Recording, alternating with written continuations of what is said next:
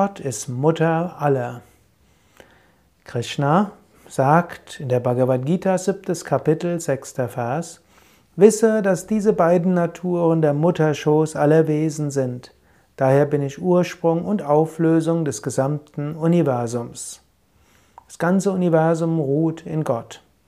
Das kannst du dir auf der Zunge zergehen lassen.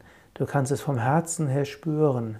Einen Moment lang spüre, ja, Gott ist der Mutterschoß aller Wesen. Gott ist Ursprung und Auflösung des gesamten Universums. Alles ruht letztlich im Gott. Damit auch ich ruhe in Gott. Mutterschoß, sagt Krishna hier. Gott als Mutter. Im Mutterschoß bist du aufgehoben. Du brauchst dich um nichts zu kümmern. Das Baby im Mutterleib kann zwar auch mit den Händen bewegen und kann einiges machen, ist aber aufgehoben im Schoß Gottes. Und auch wenn du in dieser Welt dein Mann und deine Frau stehen musst und auch wenn dort viele Herausforderungen sind, mache dir immer wieder bewusst, letztlich ruhst du im Mutterschoß Gottes. Du bist Kind Gottes und du ruhst immer in Gott.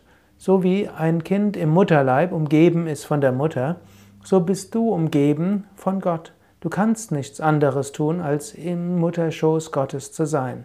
Letztlich nährt dich Gott. Letztlich ist er immer da. Man kann sagen auch sie, denn Mutterschoß ist ja sie.